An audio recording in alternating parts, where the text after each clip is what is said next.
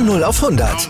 Aral feiert 100 Jahre mit über 100.000 Gewinnen. Zum Beispiel ein Jahr frei tanken. Jetzt ein Dankeschön, rubbellos zu jedem Einkauf. Alle Infos auf aral.de. Aral, alles super.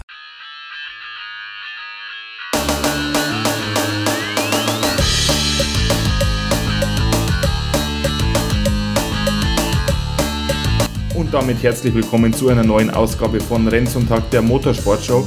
Heute am Sonntag, dem 23. Oktober 2022. Ja, letzte Woche gab es hier auf diesem Podcast leider keine neue Ausgabe aus zeitlichen Gründen. Aber in der MotoGP gab es in der Zwischenzeit einen Doubleheader und somit würde ich sagen, machen wir auch auf diesem Podcast einen Doubleheader.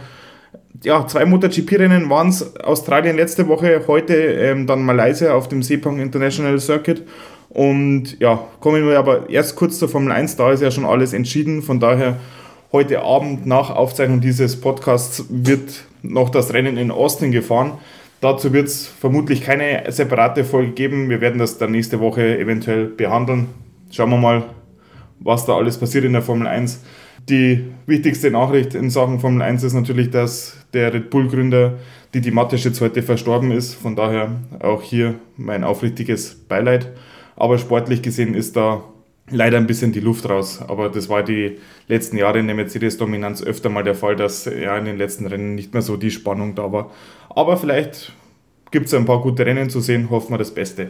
Aber zurück zur MotoGP. Wie gesagt, letzte Woche ging es in aller Herrgottsfrüh los, um 2 Uhr bereits mit der Moto 3. Und da gibt es tatsächlich einen neuen Weltmeister mit Isan Guevara. Auch hier herzlichen Glückwunsch. In der Moto 2 und in der MotoGP geht die WM-Entscheidung ins letzte Rennen nach Valencia.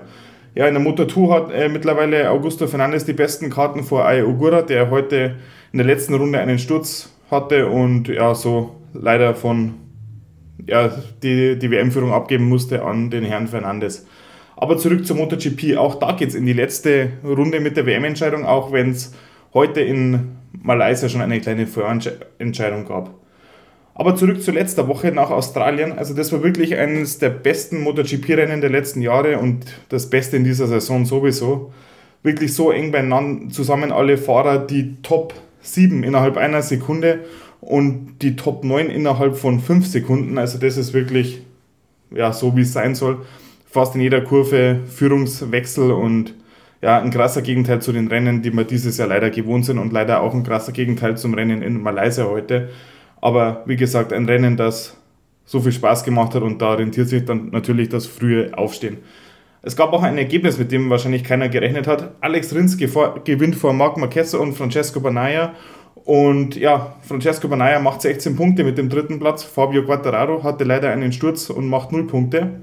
Hat zur Folge, dass Banaya tatsächlich mit einem guten Punkte-Vorsprung nach Malaysia ins vorletzte Rennen geht und ja, Fabio Quattararo die WM, so scheint es, wirklich wegzuschmeißen scheint. Aber gut. Jack Miller hatte leider auch einen Unfall. Er wurde da abgeräumt von Alex Marquez. Mm, in bester Stefan Bradl-Manier wurde Jack Miller da abgeräumt, wie gesagt, von, vom kleinen Marquez-Bruder. Und ja, so nach seiner Hochzeit natürlich nicht der Rennverlauf, den sich Jack Miller da gewünscht hat. Aber gut, so ist es. Ähm, wie gesagt, er hat glücklich geheiratet, so sieht es auf alle Fälle aus. Und von daher wird er das verkraften können. Natürlich immer bitter beim Heimrennen, dann ja, beim, beim letzten Heimrennen mit Ducati sozusagen dann so abgeräumt zu werden. Und er hätte mit Sicherheit auch ums Podium mitgesprochen. Davon gehe ich mir ganz stark aus. Aber gut, so ist es. Wie gesagt, Francesco Banaya auf Platz 3 ähm, vor Marco Pizzecchi und Inea Bastanini und Luca Marini und Jorge Martin und Juan Sarko. Also wirklich einige Ducati-Power wieder mal, zum wiederholten Male dieses Jahr in Australien, wirklich in den Top 10 mit dabei. Für Aprilia und Aleix Espargaro läuft es nicht mehr so recht, in Australien auf Platz 9 ins Ziel gekommen. Aber kommen wir zum Rennen heute in äh, Malaysia. Und da ja, gab es tatsächlich eine, äh, noch nicht die finale Vorentscheidung in Sachen WM, aber wirklich einen ja, groß, großen Punktgewinn für Francesco Banaya und Ducati ja, vom Platz 9 ging es erst los für Francesco Banaya, ging es ins Rennen. Auf der Pole stand übrigens Jorge Martin, der dann nach kurzer Zeit im Rennen mal wieder gestürzt ist. Und ja, so machten Francesco Banaya und Inea Bastianini mal wieder den Sieg unter sich aus. Und diesmal mit dem besseren Ausgang für Francesco Banaya. Und ja, was soll man sagen? Also Inea Bastianini gibt da nicht auf, kämpft wirklich bis zur letzten Runde um den Sieg, auch wenn es für seinen zukünftigen Teamkollegen um den Titel geht. Und in der Ducati-Box ist man wirklich an Verzweifeln. Also ja, die Verantwortlichen bei Ducati, denen war der Stress wirklich anzusehen und danach dann die Erleichterung. Es gab anscheinend auch ein, zwei Ansagen in Richtung Manager von Inea Bastianini.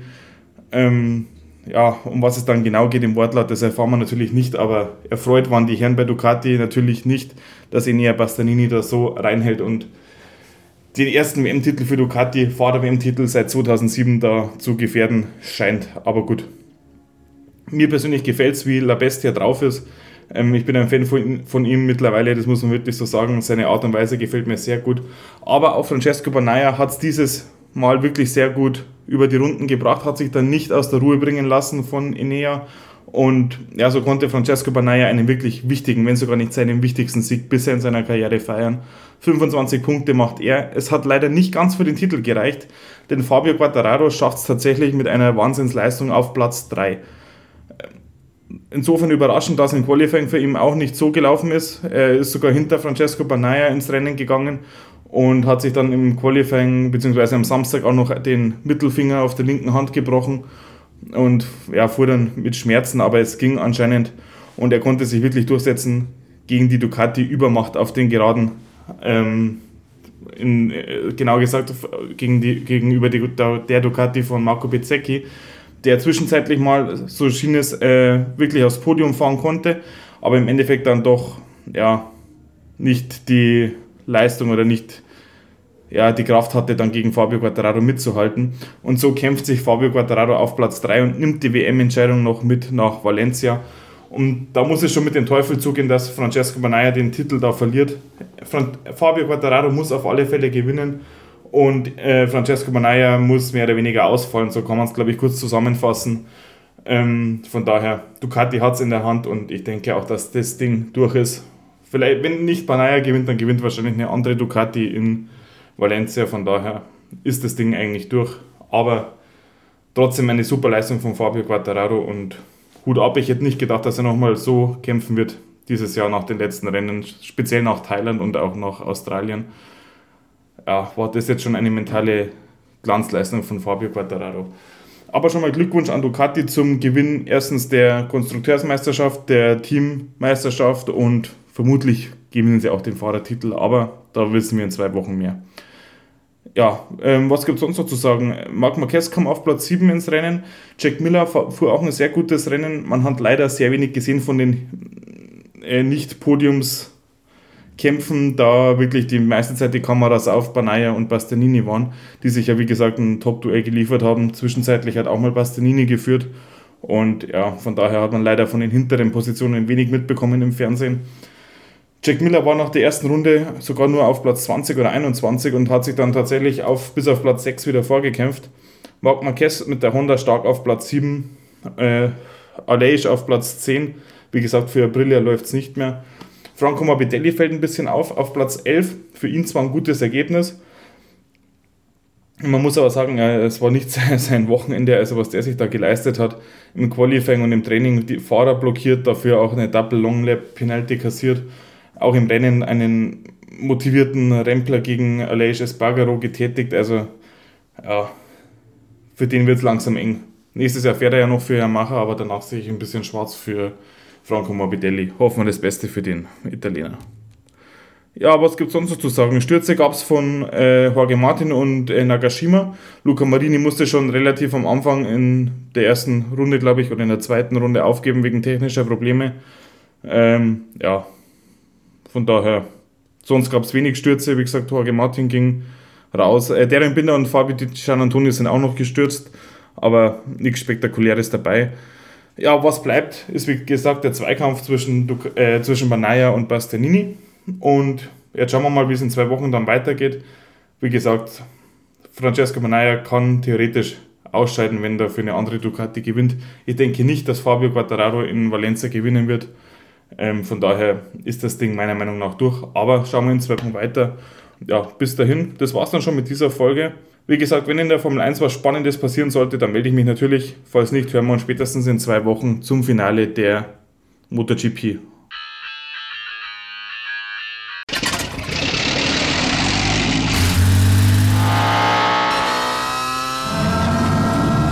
Von 0 auf 100. Aral feiert 100 Jahre mit über 100.000 Gewinnen. Zum Beispiel ein Jahr frei tanken. Jetzt ein Dankeschön, rubbellos zu jedem Einkauf. Alle Infos auf aral.de. Aral, alles super.